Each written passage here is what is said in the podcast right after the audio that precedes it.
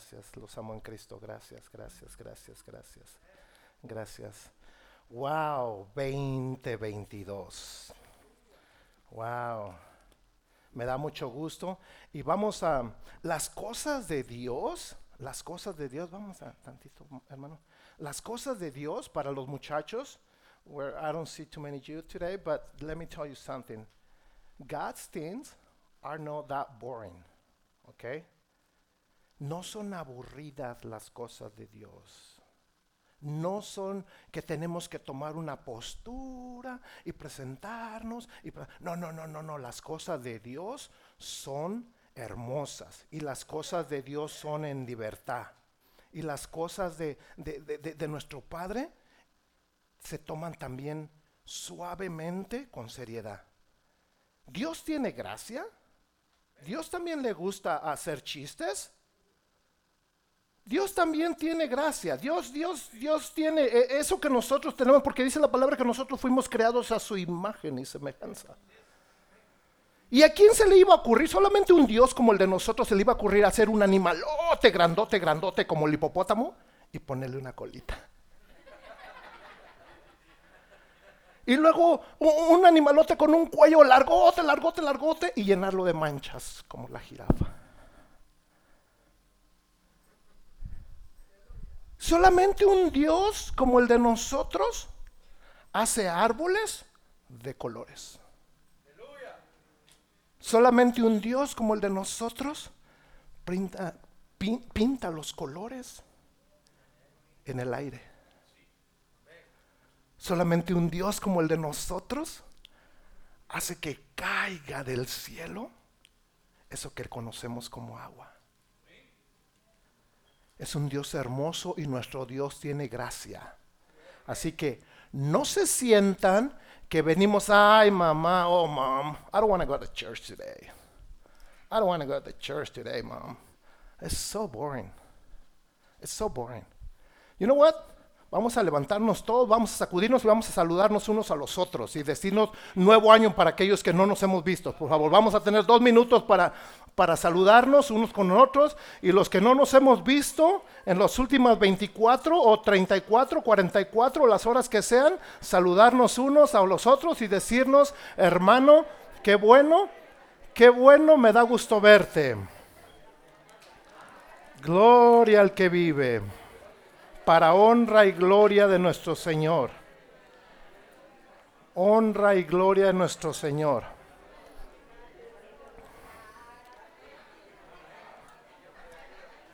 Gloria al que vive. Gloria al que vive.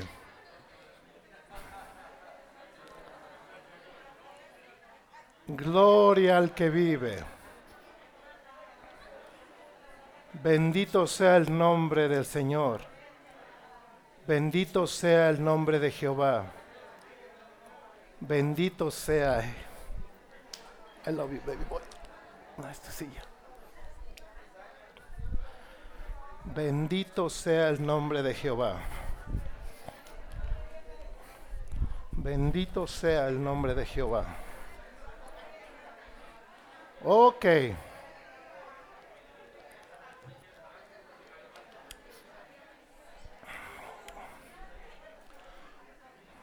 Ok, ya que nos hemos saludado, vamos a empezar a tomar asiento. Vamos a empezar a tomar asiento.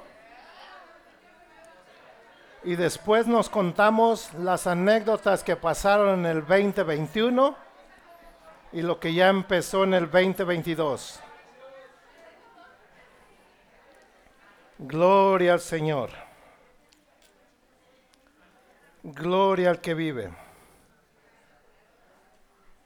Hoy sí, vamos a sentarnos, vamos a sentarnos para ver qué es lo que el Señor nos tiene esta mañana. Gracias a cada uno de ustedes. La honra y la gloria es para el Señor. ¿Ok? Y la verdad, yo no sé ustedes, pero hablando sinceramente, sí me da gusto ver vernos entre nosotros. La verdad, sí me da gusto. Me da gusto ver a cada, cada cara, me da gusto ver lo que el Señor está haciendo. Me da gusto eh, oír lo que el Señor está haciendo en la vida de cada uno de ustedes. Y de verdad, en el nombre de Cristo, hoy, delante de Dios, les puedo decir a cada uno de ustedes que los amo en mi Señor. Que por fin he conocido, como dice el apóstol Pablo, lo profundo, lo ancho, lo largo y lo maravilloso que es el amor de Dios. Y no podemos decir ninguno de nosotros que amamos a Dios si no amamos a nuestro prójimo. Y es bonito, yo no sé si ustedes sienten esa atmósfera que hay aquí, que, la, cubre el Señor y Él dice, así quiero ver estas naciones, así quiero ver a Centroamérica, a México, a Suramérica juntos, porque para eso los cree. Gloria a su santo nombre. Y es difícil para muchos, especialmente, and I'm sorry I got nothing against you guys, the youth, pero my job is that you guys together with me, understand who is the Lord y qué es lo que Él quiere nosotros.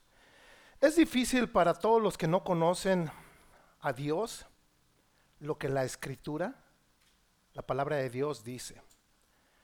Pero es aún más difícil y hasta cierto punto triste para los que decimos, incluido yo, conocer a Dios, y seguir sin creer que Él realmente existe. Porque muchas veces, como dice la palabra, confesamos de aquí para afuera, pero nuestro interior no está completamente convencido. O oh, sí creo en Dios, sí creo que va a mover Dios esta enfermedad, pero ah, me voy a tomar estas pastillas y voy a ir a ver al doctor y voy a ir a ver el que me soba, en dado caso de que Dios se le olvide yo sí creo, Luis, Evelia, no tenemos para la renta, pero Dios provee. Pero si en calidad de mientras, por favor, va, hay que irle a pedir al pastor mil dólares prestados para... Y ponemos a Dios y no esperamos que Dios. Nosotros ya inmediatamente, yo no sé, yo soy culpable de esto. Hacemos plan B. En dado caso de que Él esté ocupado. En dado caso de que Él pues a lo mejor se le olvidó, como tenía muchas peticiones de ovejas de Cristo. Entonces, y muchos de nosotros porque no tenemos los ojos espirituales de los que habla Pablo.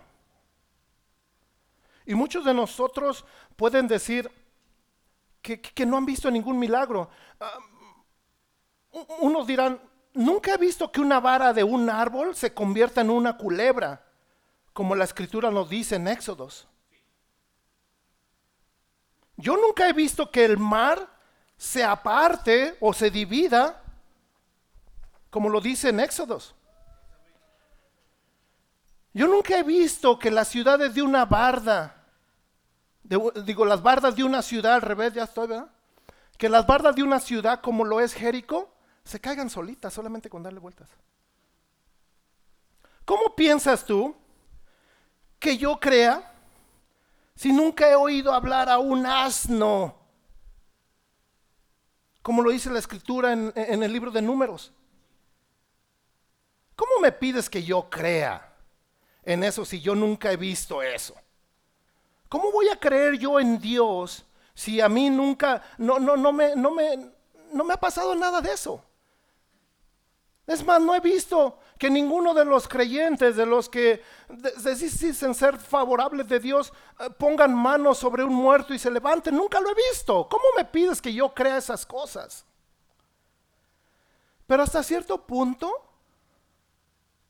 esa duda, esa falta de creencia, se entiende. Porque nosotros no somos los únicos. A Moisés cuando el Señor le habló? Si nos acordamos de ese pasaje. Y le dijo, y vas a ir al faraón y vas a ir ante el pueblo y le vas a decir esto y esto y esto y esto. Y lo primero que dijo Moisés dijo, y si me pregunta el pueblo que quién me mandó, ¿qué le voy a decir? No me van a creer, eso es lo que dijo él. No me va a creer el pueblo. Y después ya todos conocemos todo lo que el Señor hizo a través y le permitió a Moisés ver. El mismo problema o una duda similar lo vemos en el libro de jueces. Los que hemos estado estudiando el libro de jueces, vimos que como el Señor, dice la palabra que en ese entonces no había rey y usó diferentes personajes llamados jueces para lidiar, para lidear, no, liderar, liderar a su pueblo. Y uno de ellos es Gideón. Y dice la escritura en jueces que mientras Gideón trabajaba en el campo para esconder los granos que los enemigos venían y le quitaban, vino a él el ángel del Señor.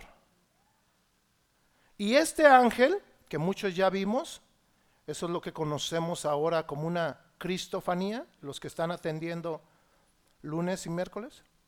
Este ángel del Señor lo primero que llega y le dice, héroe poderoso, el Señor está contigo. Y eso lo podemos ver en jueces 6:12. Héroe poderoso, el Señor está contigo. Y, y Gideón dice, Señor, si Él está conmigo, si el Señor está conmigo, como todos nosotros, ¿por qué está pasando lo que está pasando? Si Dios está conmigo, ¿por qué me está pasando esto? ¿Por qué estoy enfermo?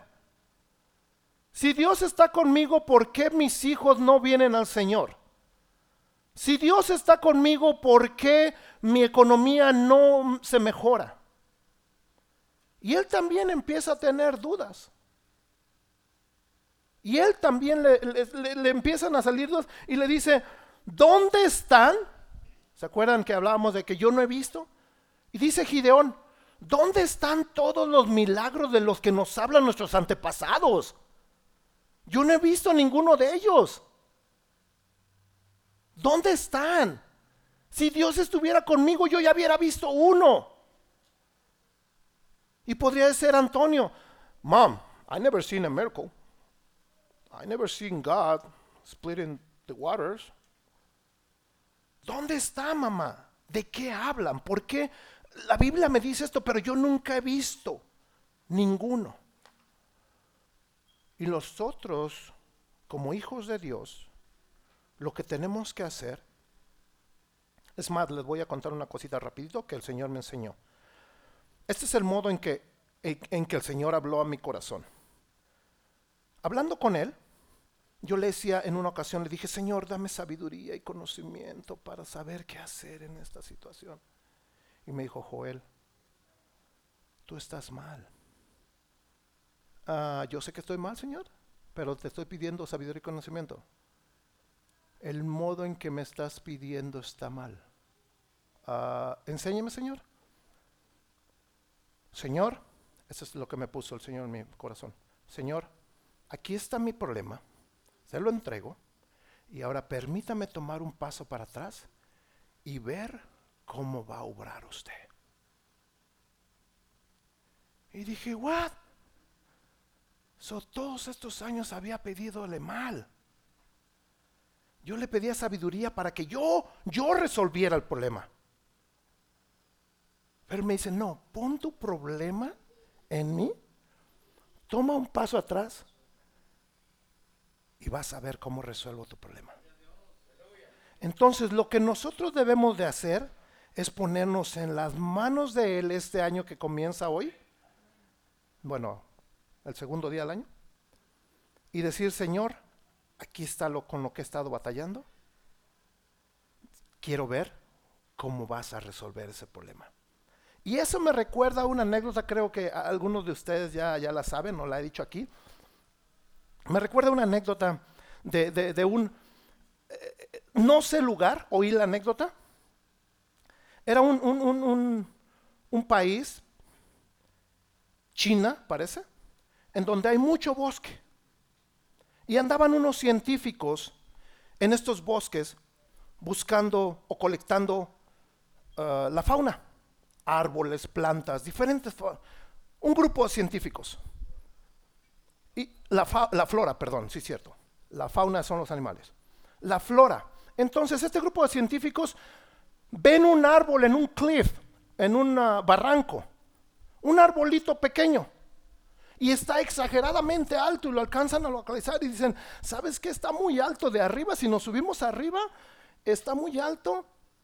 Y de abajo para arriba está igual, o estaba casi a la mitad del cliff y el, barranco estaba altísimo. Y llegan, dicen, tenemos que llegar allá. Se suben al cerro y ellos alcanzan a ver que como está el arbolito entre rocas, solamente una persona pequeña, un niño, puede pasar. Y dicen ellos, ¿sabes qué? Localicemos a uno de los nativos de esta área, un niño, paguémosle, lo bajamos, arranca el árbol, nos lo trae, nos vamos. Van y traen a un niño de las características que ellos pensaban. Y le dicen al niño, lo llevan y le dicen, mira, te vamos a pagar tanto, vas a bajar allá abajo, nosotros somos 10, nosotros te vamos a sostener, vas a bien amarrado, vamos, vas a bajar allá abajo y vas a hacer esto, y te vamos a pagar 200 dólares. Y el niño se queda y dice, mm, no, te vamos a dar 400 dólares.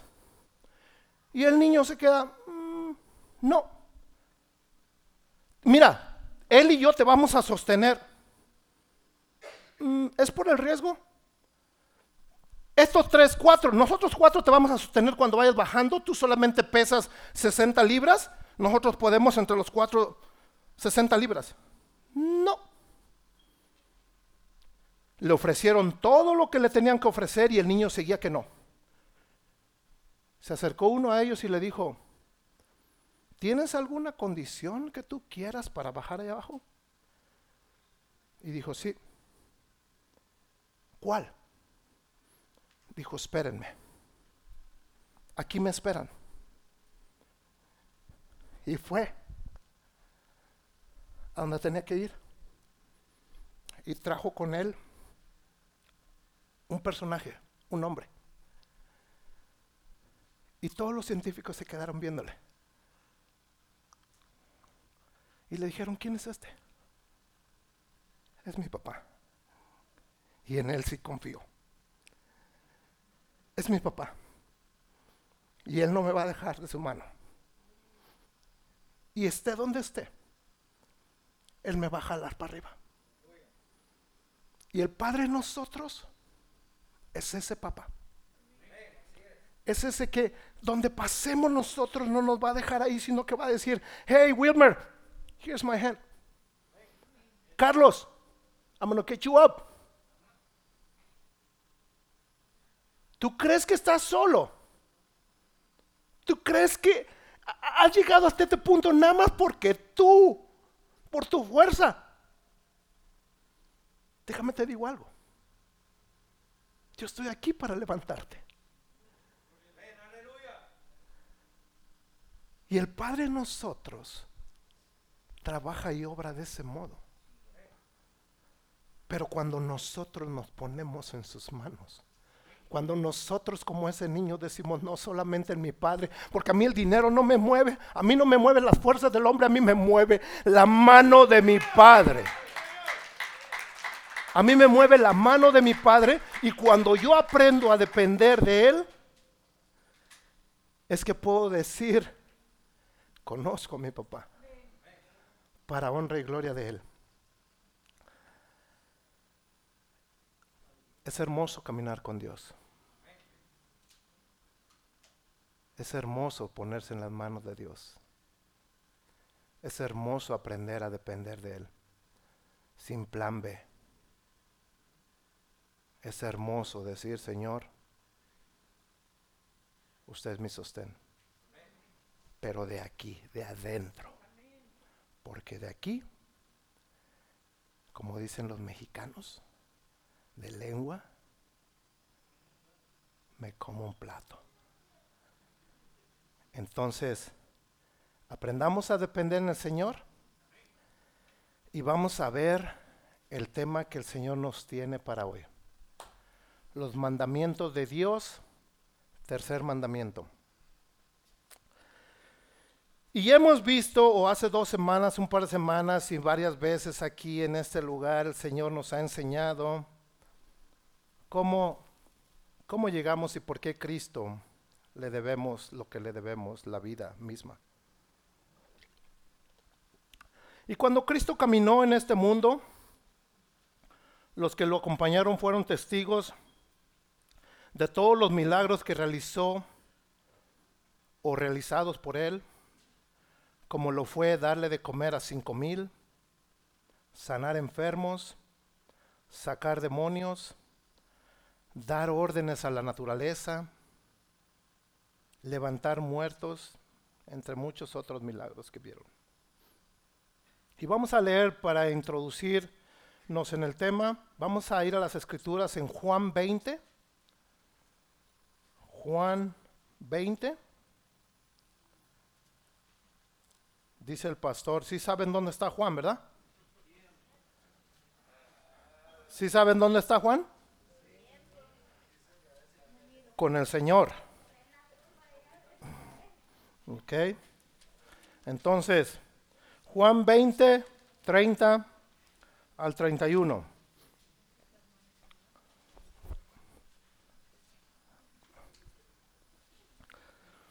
Dice, ¿ya estamos ahí? Juan 20, 30, 31.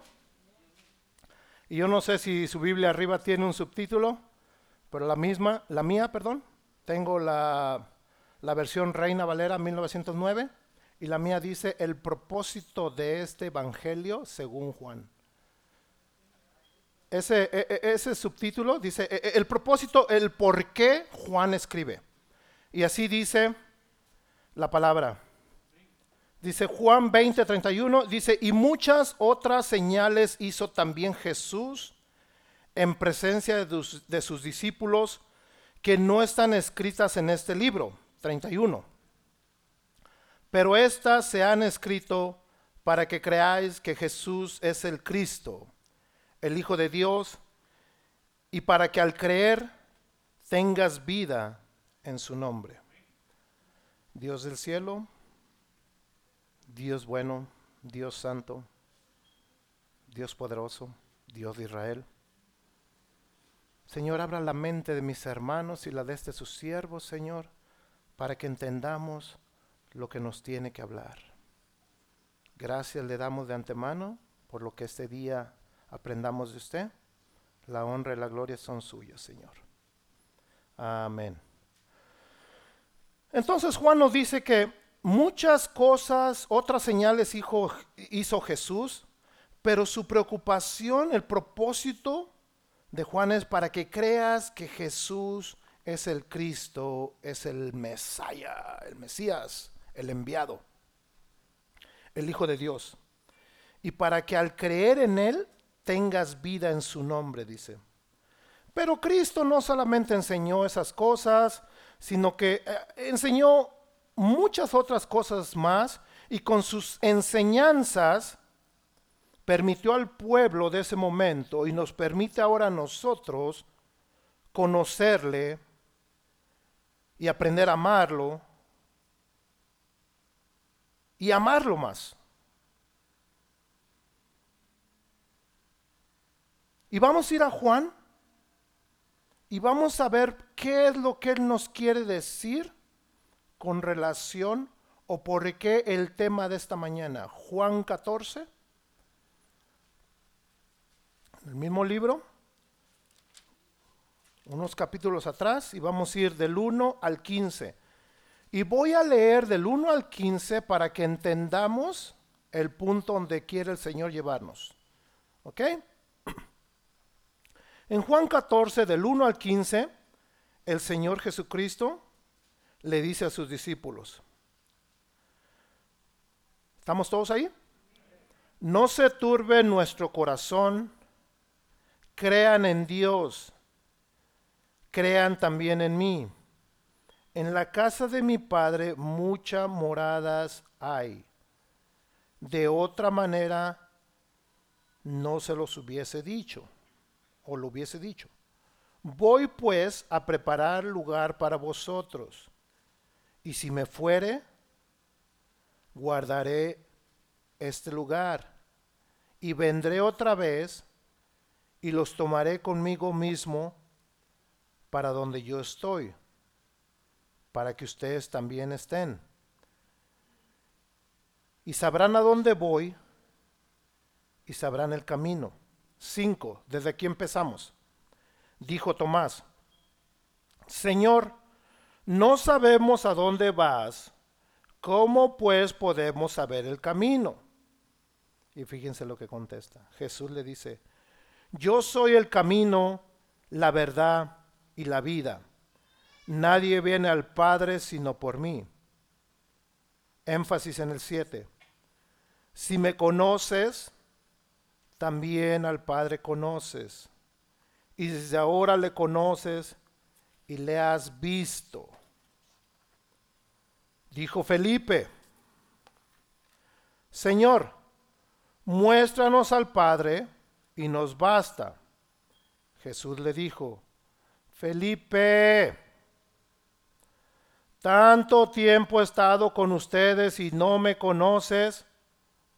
Felipe, el que me ha visto, ha visto al Padre. Si tienen con qué señalar o marcar su, la escritura, el que me ha visto, ha visto al Padre. ¿Cómo pues dices tú, muéstranos al Padre? ¿No crees que yo soy en el Padre y el Padre en mí? Las palabras que yo hablo, no las hablo de mí mismo. Las palabras que yo hablo no las hablo de mí mismo, mas el Padre que está en mí, Él hace las obras. Créeme, le vuelve a decir a Felipe, créeme que yo soy en el Padre y el Padre en mí. Y le dice no solamente a Felipe, sino al resto de nosotros, dice, si no crees que yo estoy en el Padre, cuando me ves a mí y el Padre está en mí, por lo menos cree en lo que yo hago, dice el final del 11. De otra manera cree por las mismas obras. De cierto, de cierto te digo, el que en mí cree, las obras que yo, que yo hago también él las hará. Y mayores que estas hará, porque yo voy al Padre. Y todo lo que pidieres al Padre en mi nombre, esto haré, para que el Padre sea glorificado en el Hijo. Si algo pidieras en mi nombre, yo lo haré. Y antes de leer el número 15, nuestro Señor Jesucristo le dice, mira, ya te dije, Juan, ya te dije todo lo que escribiste del 1 al 14. Juan, pero hay una condición. Para que yo todo, yo, todo eso pase, hay algo que tienes que hacer. 15. Si me amas, guarda mis mandamientos. Si me amas, guarda mis mandamientos. ¿De qué mandamientos habla, Señor? Dice Jesús, de los que te di en Éxodos 20 y de los que repitió Moisés en Deuteronomios 5. De esos mandamientos hablo. Pero Jesucristo, vamos a jugar y vamos a usar las palabras que le dijeron los, los, que, los que cuestionaban a Jesucristo. Había como tres o cuatro grupos. Lo cuestionaban ah, Jesucristo, pero tú estás en el Nuevo Testamento y tú me estás diciendo que hablaste y que me diste estos allá en Éxodos. Ah, entre Éxodos y tu llegada hay como más de dos mil años. ¿Cómo, cómo, cómo, cómo está eso? ¿Cómo está eso que tú me estás diciendo que obedezca tus mandamientos y que esos mandamientos son los que me diste? ¿Se acuerdan lo que les, que respondió a, los fariseos? le dijo Moisés, Moisés, Abraham y todos ellos se gozaron en mí. Y es por eso que nosotros, o él más bien, nos repite lo que preguntó Felipe. Señor, muéstranos al Padre y nos basta, dijo Jesús, el 9. Le dije, tanto tiempo has estado con ustedes y no me conoces, Felipe. El que ha visto al Padre, me ha visto a mí. La palabra que yo hablo, estoy yéndome más rápido, no las hablo de mí mismo. El Padre que está en mí hace las obras. Ok, Señor. Entonces usted llegó ahí, ahí, y esto ya lo vimos en las clases. Es por eso que el título de las clases se llama Buscando a Jesucristo en el Antiguo Testamento. Entonces, ok, Señor, usted es eterno. Entonces, usted en el Nuevo Testamento es el que nos dio los mandatos. Soy el mismo. Soy el mismo no cambio. Pero, Señor, ¿y si yo guardo sus mandamientos, qué? Vamos a ir a Juan 15, 10, por favor. Ahí mismo. ¿Estamos? Ok. Glendis, si guardas mis mandamientos, estaréis o estarás en mi amor, como yo también he guardado los mandamientos de mi Padre y estoy en su amor. Ok, Señor. Entonces, para que yo, si yo lo amo, tengo que guardar sus mandamientos. Para guardar sus mandamientos, ya me llevó usted atrás a los mandamientos que me dio. Y si yo los guardo, quiere decir que yo voy a estar en su amor como usted está en el amor del Padre. Ok, entonces déjeme ver, Señor, sus mandamientos. Vamos a ir al Éxodo 20. Vamos a ver, Señor, de qué mandamientos está usted hablando. Muchos quizás se saben esto de memoria. Y qué bonito. Ok. ¿Estamos? Éxodo 20. Hermano, ¿necesita una Biblia? ¿No, trajo lentes? Bueno, yo no le presto los mismos, los míos, porque si no, yo tampoco me quedo sin ver. Ok. Entonces, los 10 mandamientos. Ok. Dice 20, Éxodo 20. Ok. Ah, permítame su Biblia porque la mía está en inglés. Discúlpenme. Ok, Éxodo 20. Y esta versión que tenemos es la Santa Biblia, nueva traducción viviente. ¿Ok? Para que si leo un poco diferente, no piensen que estamos mal. ¿Ok? Los diez mandamientos para el pueblo del pacto. Luego, vamos a leerlos más rapidito porque ese está más largo. Luego Dios le dio al pueblo las siguientes instrucciones. Yo soy el Señor tu Dios, quien te rescató de la tierra de Egipto donde eras esclavo el segundo mandamiento. No tengas ningún otro Dios aparte de mí. Perdón, ese es, uno solo. El, el, segundo, no te hagas ninguna clase de ídolo ni imagen de ninguna cosa que está en los cielos, en la tierra o en el mar. No te inclines ante ellos ni les rindas culto, porque yo, el Señor tu Dios, soy Dios celoso, quien no tolera que entregues tu corazón a otros dioses extiendo los pecados de los padres sobre sus hijos, toda la familia de los que me rechazan queda afectada hasta los hijos de la tercera y cuarta generación, de los que me rechazan, ¿eh? Pero derramo amor inagotable por mil generaciones sobre los que me aman y obedecen mis mandatos. Tres, no hagas mal uso del nombre del Señor tu Dios el Señor no te dejará sin castigo si usas mal su nombre. El Señor no te dejarás sin castigo si usas mal su nombre. Cuarto, acuérdate de guardar el día del descanso al, al mantenerlo santo. Tienes seis días en la semana para hacer tu trabajo habitual, pero el séptimo día es un día de descanso y está dedicado al Señor tu Dios. Ese día ningún miembro de tu casa hará trabajo alguno. Esto se refiere a ti, a tus hijos e hijas, a tus siervos y siervas, a tus animales y también incluye a los extranjeros que vivan entre ustedes. Pues en seis días el Señor hizo los cielos, la tierra y el mar y todo lo que hay en ellos, pero el séptimo día descansó. Por eso el Señor bendijo el día de descanso y lo apartó como un día santo. Cuarto, mandamiento, honra a tu padre y a tu madre.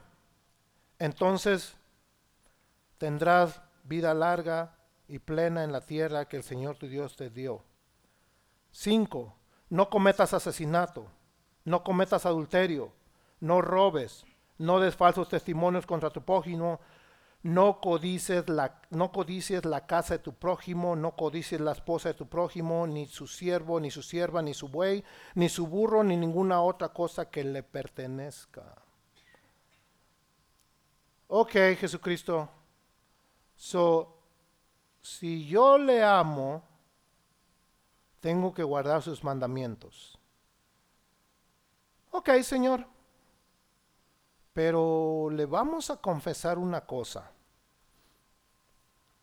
Hay algunos mandamientos, Señor, que no están claros.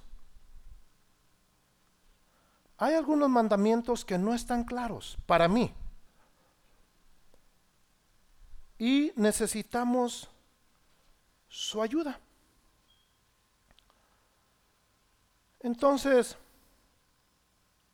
vamos a tratar de entender los primeros tres, creo que en los primeros dos está bien claro.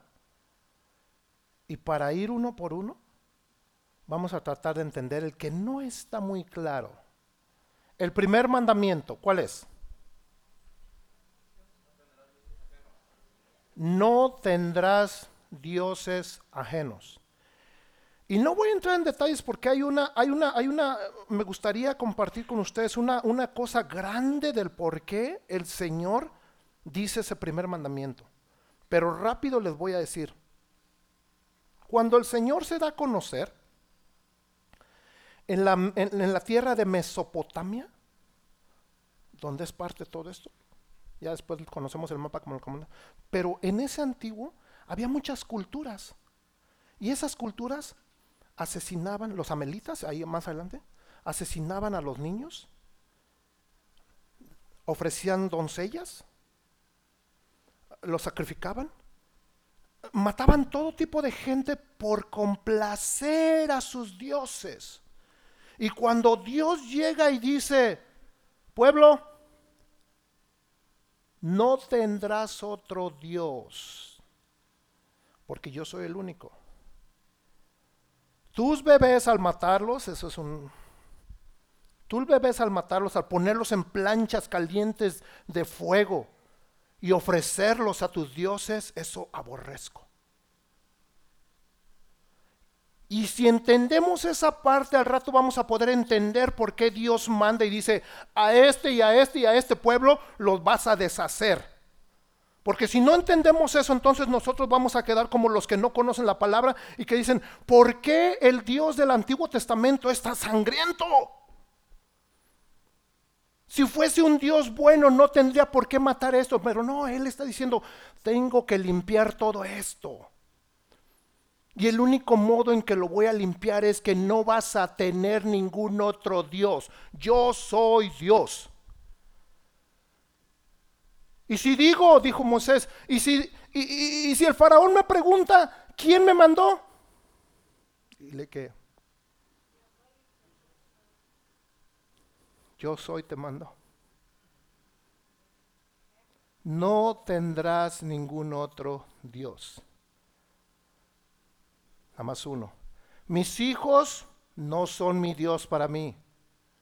Mi madre no es mi Dios para mí aunque más adelante lo convierte en, uno de los mandamientos, dice, honralo.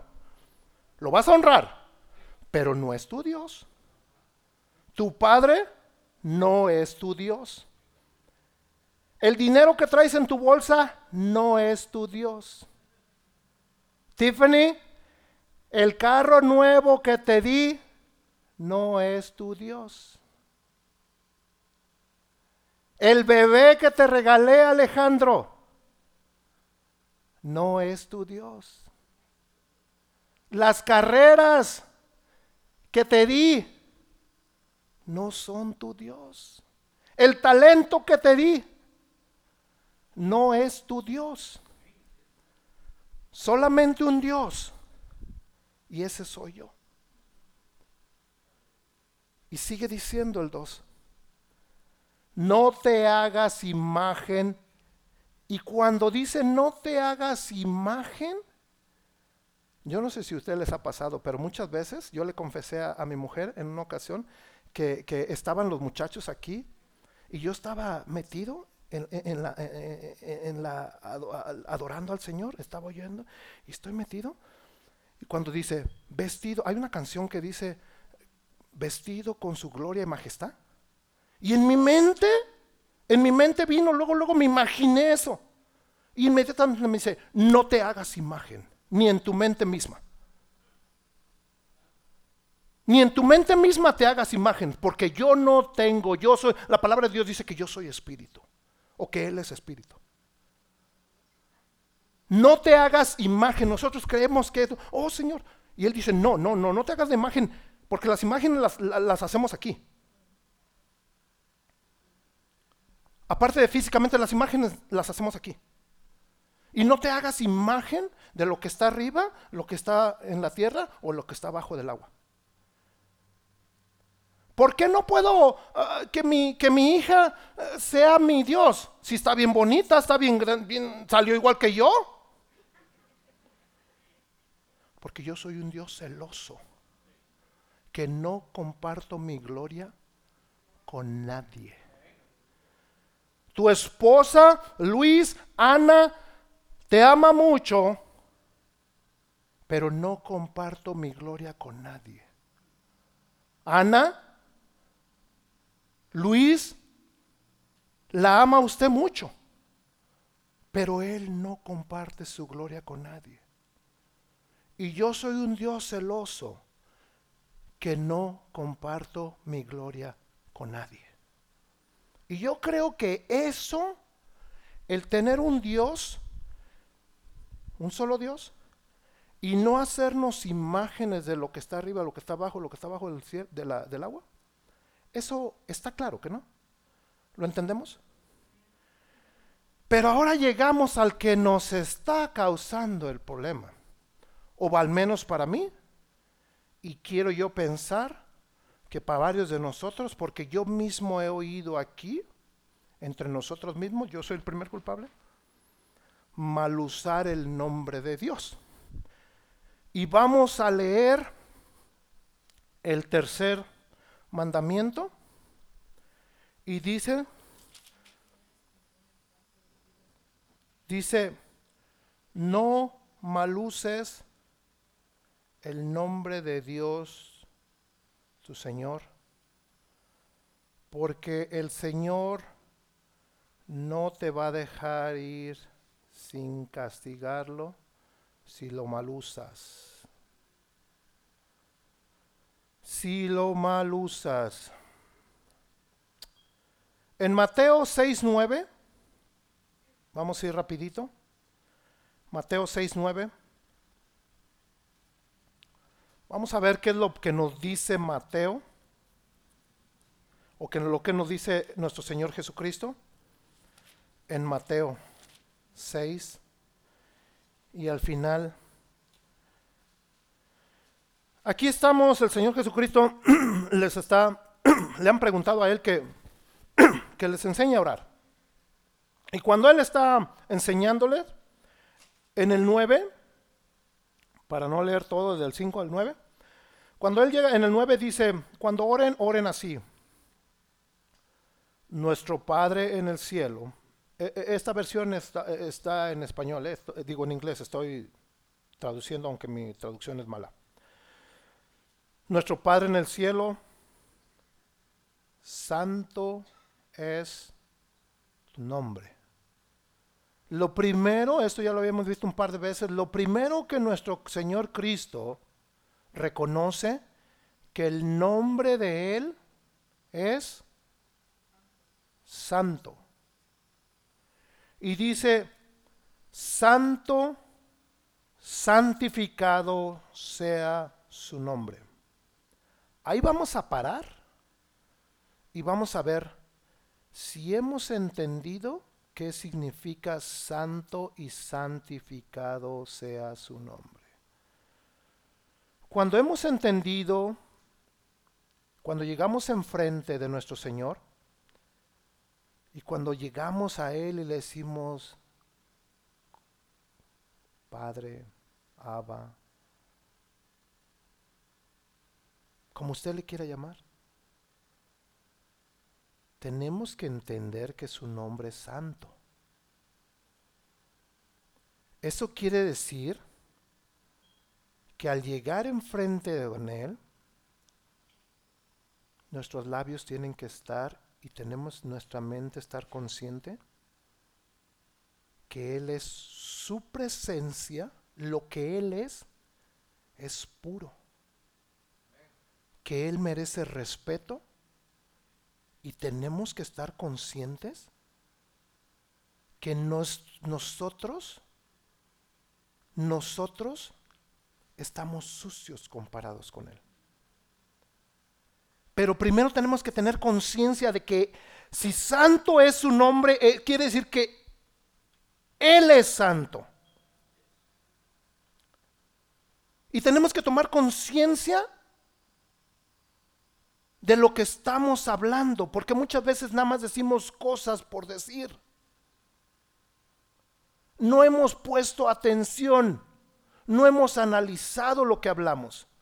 Entonces, cuando decimos que, que Él es santo y venimos a la presencia, eh, esa misma fotografía o ese mismo entendimiento, los judíos, los judíos, el pueblo ah, judío o el pueblo hebreo, tomaron la santidad de Dios a un punto, yo no sé quién ha leído esto, a un punto en que ellos optaron por no decir el nombre de Dios.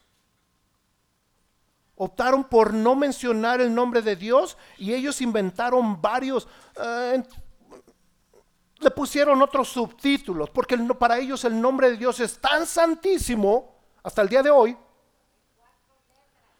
hasta el día de hoy, el nombre de Dios es tan santísimo que no lo pueden repetir, no lo pueden decir, porque ellos, ellos lo ven así, porque ellos entendieron que la santidad de Dios, el nombre de Dios, es santo y yo, mis labios están sucios, mi ser está sucio. Y tengo que tener conciencia de que si yo nombro, y valga que me repita, el nombre de Dios, estoy hablando de santidad. Y eso tenemos que estar conscientes. Cuando nos presentamos en oración ante Él, otra vez, tenemos que estar conscientes el nombre de Dios significa la misma naturaleza de lo que Él es. El nombre de Dios fue puesto sobre la gente de Israel a través, de la bendición del sacerdote, del primer sacerdote Aarón. Y vamos a leerlo rapidito, no voy a entrar en todas las citas porque ya tenemos nada más unos minutos. Números 6, 24 y 27. Esta cita la vamos a leer para que entiendan qué es lo que estamos haciendo. Número 6, Sí, números. Número 6, o es que yo dije singular. Números 6, 24. Y esta es la bendición de Aarón. Dice así, sea que el Señor te bendiga y te proteja, este es Aarón. ¿Estamos ahí todos? Sea que el Señor te bendiga y te proteja, Sea que el Señor se sonría y tenga gracia sobre ti. Sea que el Señor muestre favor y te dé paz. En el nombre, el nombre del Señor, en el nombre del Señor, te bendiga, te proteja, el nombre del Señor te sonría y en el nombre del Señor muestre gracia sobre ti. En el nombre. Aarón suelta bendiciones en el nombre de Dios al pueblo y usa el nombre de Dios para bendecir al pueblo. El nombre de Dios no es solo un título o una etiqueta, sino que incluye el carácter y la eminencia de Dios revelados para la santificación, salvación de su pueblo. A través del nombre de Dios Israel fue salvo y por el nombre de Dios Él lo usó para darse a conocer al resto del mundo. A través del nombre de Dios Él usó al pueblo hebreo para darse a conocer al mundo. Cuando Cristo camina en la tierra, él nos trae salvación en el nombre del Dios Padre, dice Juan. Y lo vemos para los que apuntan 5.43 y vamos a ir más rapidito. Cuando Cristo camina, nos trae salvación y dice en el nombre del Padre y del Hijo y del Espíritu Santo. También lo ocupa para darnos bautizo. Y dice la escritura en Juan mismo 12.28, dice que Cristo vive para glorificar el nombre del Padre y para revelarlo. Y ya lo dije, también en el nombre del Padre cada uno de nosotros hemos sido bautizados. El nombre de Dios el que es el que garantiza vida eterna a todo creyente, lo dice la escritura en Juan 20. El nombre de Dios es tan importante que lo plasma el mismo Señor como un mandamiento. Si no fuese tan importante el mandamiento de no mal usar su nombre, Él no lo hubiese puesto ahí. Él no hubiese puesto ahí. Ahora, ¿qué tenemos que tomar nosotros en cuenta cuando por alguna razón, como el americano que está muy, muy, y que ya se nos ha hecho mucha, mucha, una costumbre a nosotros, ¡Oma! Tenemos que tomar en cuenta que no solamente es una frase a la ligera, sino que si estamos conscientes de lo que estamos hablando.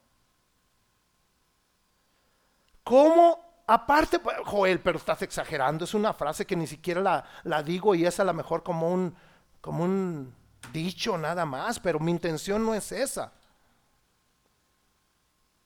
Pero Dios quiere que estemos, que entendamos esto.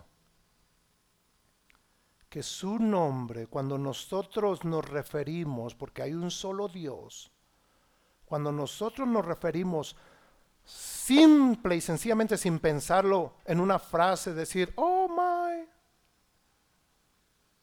Él quiere que estemos conscientes, hey, yo soy santo, ¿Me vas a meter aquí entre tus cosas que traes en el mundo? Señor, pero es una frase muy... Yo soy santo, eso es lo único que quiero que recuerdes. Yo solo quiero que recuerdes que yo soy santo. Que tus cosas del mundo no se pueden revolver con las mías. Ok, Señor. Espíritu Santo, deme sabiduría. Ayúdame a entender esto porque a lo mejor no me ha quedado claro. ¿Cómo, aparte de mal usar el nombre de Dios con mis palabras fáciles y rápidas, cómo más mal usamos el nombre del Dios? Cuando hacemos promesas y no cumplimos. Habemos muchos que cuando empieza el año y en, por cualquier cosa, situación que estamos pasando, triste o dura, Señor, y te prometo, te prometo, Señor, que si tú haces esto por mí, yo voy a venir a la iglesia todos los domingos. Y te prometo, Señor, en la escuela, God, if you help me to, pass my test, I promise you, I promise you, Lord, that I'm, I'm going to be a good, a good boy. But my Lord, if you give me my boyfriend the way I ask you, I promise you, Lord, that I'm going to love you more. Y nos llenamos de promesas. Y Él lo que quiere, recuerda que cuando a mí me invoques, cuando a mí te dirijas, recuerda que estás hablando con un santo. ¿Y qué le dijo a Abraham? ¿En la zarza? ¿A Moisés? ¿A Moisés en la zarza?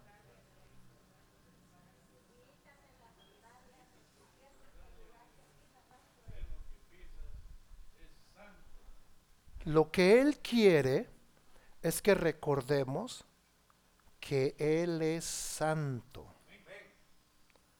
No vas a tomar mi nombre nada más porque sí, porque es la moda. En oh.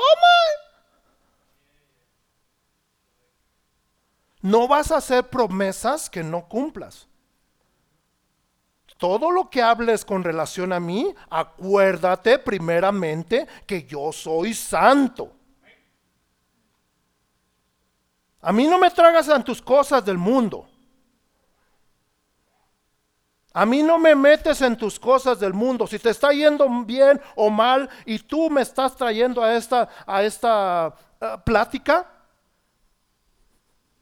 En la mañana le decía yo a, mi mujer, e- en inglés no, hay un dicho que en español a lo mejor no tiene mucho, mucho sentido, pero dice, birds of the same feather fly together. Y en español sería que pájaros del mismo plumaje vuelan juntos. Y nosotros, yo no sé si ustedes ven, pero cuando nosotros nos reunimos, nuestras reuniones, el tema principal, ¿quién es? Donde nos juntemos. El que es cristiano, el tema principal es Dios. Pero cuando estamos en ese tema, Él nos dice, hey, hello.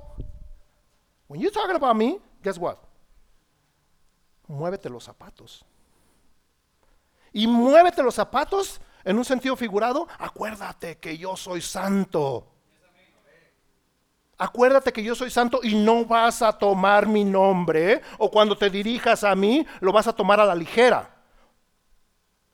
Eso es lo que quiero que te acuerdes. Después iré trabajando contigo. Nada más quiero ponerte en la mente que cuando nombres a Dios, cuando metas a Dios en tu business, no se te olvide su santidad. Pero de qué otro modo puedo yo faltar o mal usar el nombre de Dios? Cuando tú pretendes, Joel, o cuando tú pretendes, Wilmer, o cuando tú pretendes, Marixa Andrés, hablar en mi nombre, y yo no te he mandado hablar, estás mal usando el nombre. Ten cuidado cuando tú hables diciendo que yo dijo, porque estás mal usando mi nombre. ¿De qué otro modo, Señor, puedo mal usar su nombre? Yo te di un nombre sobre todos los nombres, sobre todos los hombres. Y ese, ese nombre es el mío. Y cuando hables de ese nombre, yo soy santo. No es nada más el, oh my, o la típica, oh. Acuérdate que yo soy santo. Entonces, vivir según los términos del tercer mandamiento es reconocer y confesar que Dios merece el mayor honor, que nos ha señalado al ponernos su nombre, que estaríamos completamente perdidos si no fuera por Él que nos guarda y protege por amor a su nombre, y que nos llama a vivir según el ejemplo de Jesús glorificado a Dios en la tierra. Nosotros, para recordar, nosotros somos portadores del nombre de Dios. Nosotros somos portadores del nombre de Dios. Y nuestra conducta lo demuestra. Entonces, cuando ustedes lleguen y se nos haga fácil empezar a meter a nuestro Dios en las pláticas de nosotros, tenemos que recordar que Él es santo. ¿Estamos? Y voy a cerrar con un párrafo de una oración o un, pedazo de una oración del rabino, no se pronuncia su nombre, Yitzhak of Berdek, algo así. Pero aquí va lo que me llamó la atención. Esto es, es un pedazo de una oración que me llamó mucho la atención y me encanta. Y vamos mientras nuestros hermanos de, la alabanza se van preparando. Dice así el pedazo, la, oración de este, de este rabino. Dice, fíjense que, dice, Dios del universo, deseo proponerte un trato. Escuchen lo que dice el rabino. ¿eh? Dios del universo, deseo proponerte un trato. Nosotros, Dios del universo, deseo proponerte un trato. Ovejas de Cristo, estamos llenos de pecado. Usted está lleno de perdón. Cambiemos nuestro pecado por su perdón. Y si usted nos dijera, ese no es un trato justo, yo le podría responder, si no tuviésemos nosotros tanto pecado, ¿qué haría usted con tanto perdón? Gloria al nombre de Jehová. Recordemos, cuando traigamos y invoquemos en nombre de Dios, recordemos que Él es santo. Para honra y gloria del Padre. Vamos a, ahorita vamos a pasar los micrófonos a mi hermano Wilmer, vamos a recoger la ofrenda, vamos a tener santa cena y vamos a darle gracias. Es más, voy a dejar a mi hermano que, cierre la oración para, para que cerremos todo y él, y él lo lleva. Gracias, la honra y la gloria son para nuestro Señor. Vamos a prepararnos, que mi Señor los bendiga a todos.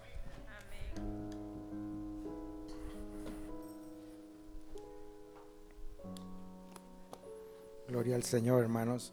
Dios es, Dios es bueno y en su inmensa misericordia nos regala su palabra para recordarnos de que su nombre es santo y no podemos nosotros invocar el nombre de nuestro Señor, el nombre de nuestro Dios, como algo ligero, no tomarlo a la ligera. En esta mañana estamos ah, reunidos para dar gracias al Señor primeramente por este, este nuevo año y vamos a tener un tiempo en donde vamos a disfrutar de la cena del Señor. Como cada primer domingo de cada, de cada mes, hacemos este recordatorio en donde es una, una memoria, hacemos memoria del sacrificio que, que Cristo hizo en aquel momento cuando Él iba a ser entregado, justamente antes de ser entregado, y Él iba a pasar todo lo, el, el, el, sacrificio, todo el martirio que el Señor pasó. Y, y esto lo hacemos en memoria en memoria de lo que, de lo que, eh, de lo que Él hizo, hacemos este, este, e, este tiempo especial para que nosotros nos recordemos, para que nosotros tengamos ese momento palpable en nuestra vida, que el sacrificio que Cristo hizo en aquel, en aquel momento era para que usted y yo tuviéramos vida y tuviéramos en abundancia. Muchas veces se nos olvida por los, por los quehaceres de la vida, se nos olvida de lo que Cristo Jesús ha hecho por nosotros. Y en esta mañana vamos a recordar ese, ese tiempo. Yo le voy a invitar que se ponga sobre sus pies. Me gustaría que entonáramos esa alabanza con la que, con la que estábamos, ah, con la, de, la de- la de adoración, con la que empezamos en esta mañana, porque decía algo, dice algo muy, muy interesante esa alabanza. Él no le importó, se despojó de todo. No le importó el sufrimiento, aún sabiendo él el sufrimiento que él iba a pasar. No le importó entregarse a sí mismo por nuestros pecados. El precio que era, eh, eh, eh, la paga era sobre nuestras vidas y Él se puso en nuestro lugar. Eso es lo que yo quiero que usted tenga en memoria en esta mañana, el sufrimiento que el Señor Jesús pasó. Y Él lo sabía. Si no, Él no hubiera ido a, ese momento en oración delante del Padre le dijo, Padre, si es posible, si había todavía una esperanza para él no pasar ese sufrimiento, él en su carne, en su humanidad, él sintió lo que iba, lo que iba a experimentar en ese momento cuando iba a ser entregado. Y si no, lo podemos ver aquí en el libro, en el libro de, en el libro de, de Mateo, donde él lo plasma, hermanos. Yo se lo voy a leer así rápidamente.